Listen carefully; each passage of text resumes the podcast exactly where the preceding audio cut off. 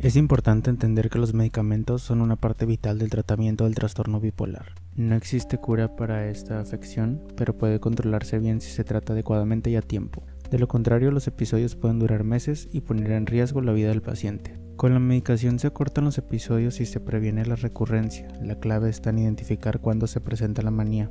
Es de vital importancia conocer los cambios que tiene el paciente cuando inicia con el episodio maníaco. La clave está en reconocer exactamente cómo cambia su forma de actuar para tratarlo de inmediato.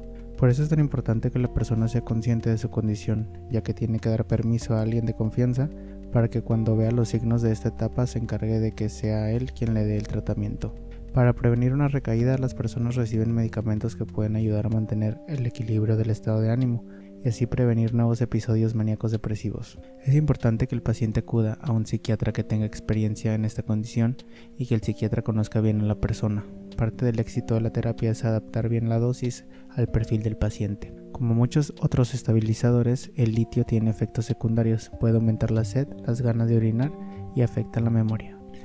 Algunos pacientes también se quejan de que pueden estar emocionalmente enamorados, que no sienten ni, ni felicidad ni tristeza. En defensa del litio, Muchos de los efectos secundarios se producen por no tomar la dosis adecuada. Para asegurarse de que el nivel de litio en la sangre sea efectivo y cause efectos secundarios mínimos, las personas deben hacerse análisis de sangre regulares, que es una de las razones por las que las personas eligen eh, medicamentos que también son muy efectivos. Es posible que los episodios maníacos no siempre se controlen, especialmente al principio.